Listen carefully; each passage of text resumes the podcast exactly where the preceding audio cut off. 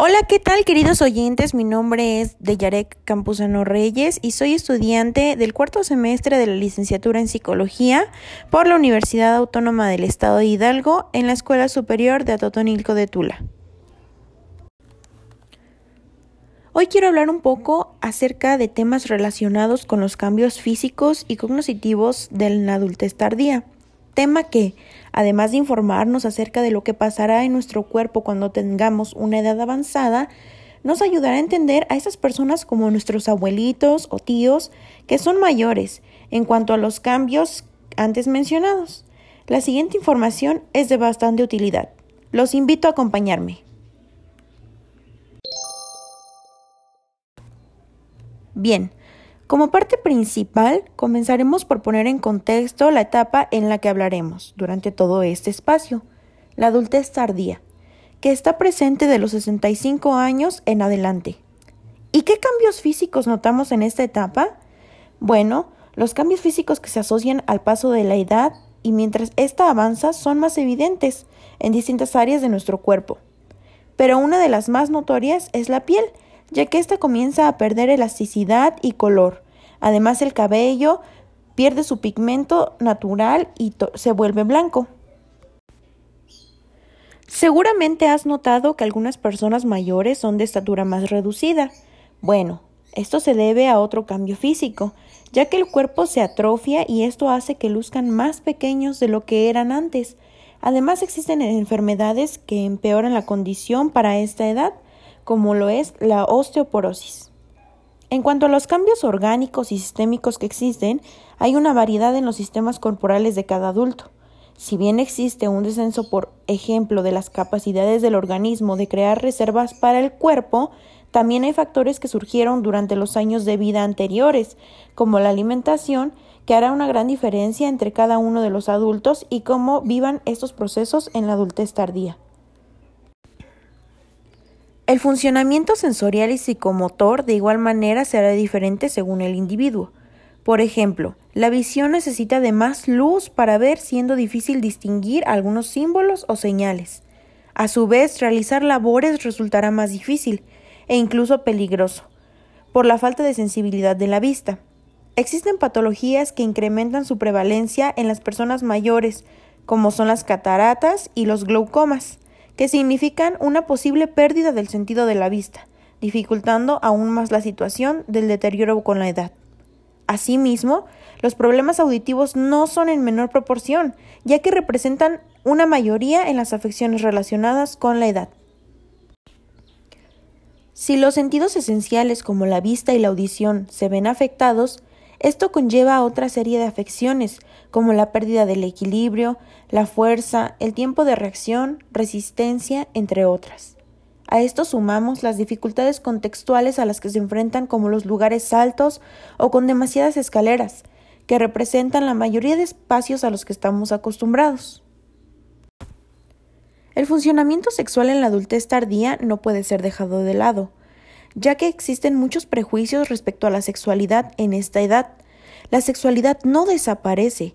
Si bien existe un declinamiento, es cuestión propia mantener una vida sexual activa, y esta ayuda al bienestar psicológico en gente de esta edad. Pasaremos ahora a un tema que, como psicólogos, abordamos constantemente, la salud física y mental. Como ya se mencionó antes, muchas enfermedades suelen aparecer en la adultez tardía, pero sin duda las enfermedades crónicas ocupan un lugar importante en los padecimientos. Estas se refieren a cardiopatías, cáncer, diabetes, influenza, neumonía, por mencionar algunas. Estas enfermedades en su mayoría se logran sobrellevar a medida de la gravedad de cada una de ellas, pero factores como la discapacidad implican otra clase de estado en el que se puede encontrar inmerso un adulto mayor. Estas limitan o disminuyen aún más la actividad de los individuos.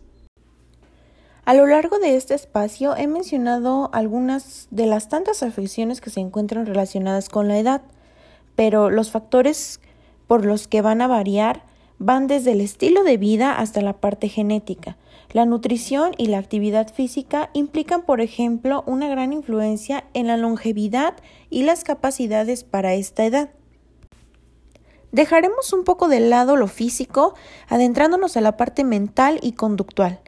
En esta etapa muchos ancianos con problemas mentales y de conducta no suelen buscar ayuda para enfrentar sus dificultades, en las que se encuentran problemas de intoxicación de drogas, delirio, trastornos metabólicos o infecciosos, lesiones en la cabeza, entre otras.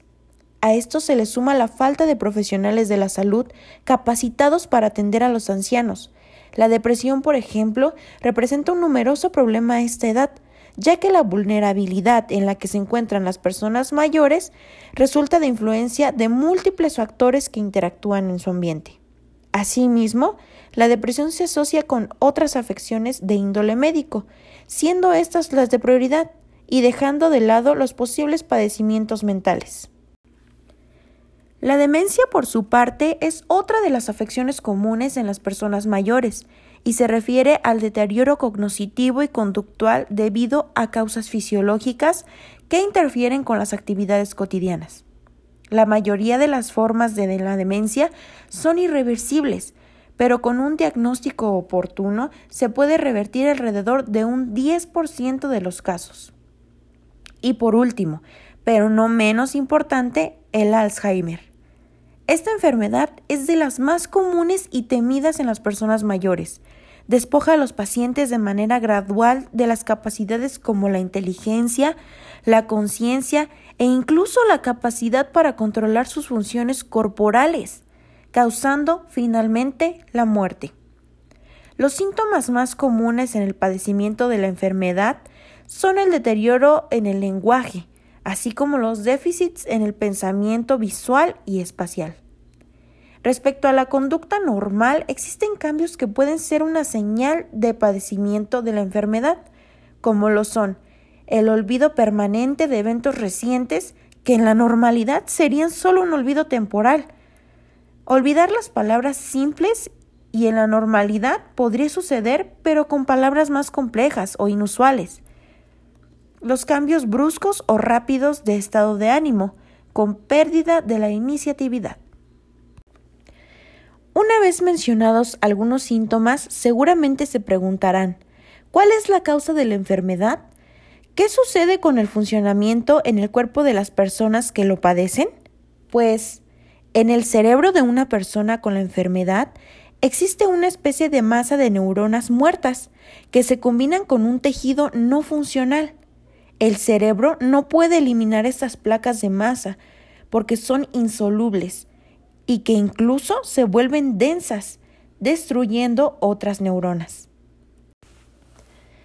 En cuanto a las causas de la enfermedad, se habla de la herencia del gen APOE, que contribuye a incrementar la susceptibilidad de la enfermedad. Asimismo, las actividades que se asocian con la educación y el desarrollo de actividades cognitivas en etapas anteriores de la vida, se ha visto tienen un impacto, dejando un poco en duda el estilo de vida y si éste tiene una influencia en menor o mayor cantidad para considerarse una causa de la enfermedad. El diagnóstico de la enfermedad solo tenía hasta hace pocos años una prueba para ser detectado, que correspondía a un examen post-mortem del tejido cerebral. Pero herramientas como la neuroimagenología resultan de utilidad para excluir patologías como la demencia. Los cambios degenerativos pueden poner en evidencia la enfermedad, ya que existe una reducción de materia gris en las áreas del procesamiento de la memoria, que se han estudiado con ayuda de estas imágenes en los últimos años. Y no olvidemos los exámenes cognitivos, que son de gran ayuda para complementar la detección correcta de la enfermedad. Lamentablemente no existe una cura para el Alzheimer, pero el diagnóstico temprano puede llegar a brindar una mejor calidad de vida a los individuos. Y bien, queridos oyentes, he finalizado este espacio informativo. Pero no me gustaría terminar sin mencionar que debemos estar más informados acerca de estos temas, ya que son procesos que afectan a más personas de las que creemos, y tarde o temprano pasaremos por alguno de estos cambios referentes a la edad. Es importante mencionar que no debemos tener estereotipos de los adultos mayores, ya que todos somos diferentes, y el ser mayor no significa estar imposibilitado o padecer enfermedades. Existen personas mayores con capacidades excepcionales que por distintos factores tienen esa condición. Y recuerden que poseen mucha sabiduría. Hay que respetar y aprender sobre todo de su vida siguiendo sus consejos y apoyándolos en todo momento. Hasta pronto oyentes. Gracias por acompañarme y aprender algo nuevo el día de hoy. Les deseo lo mejor. Hasta la próxima.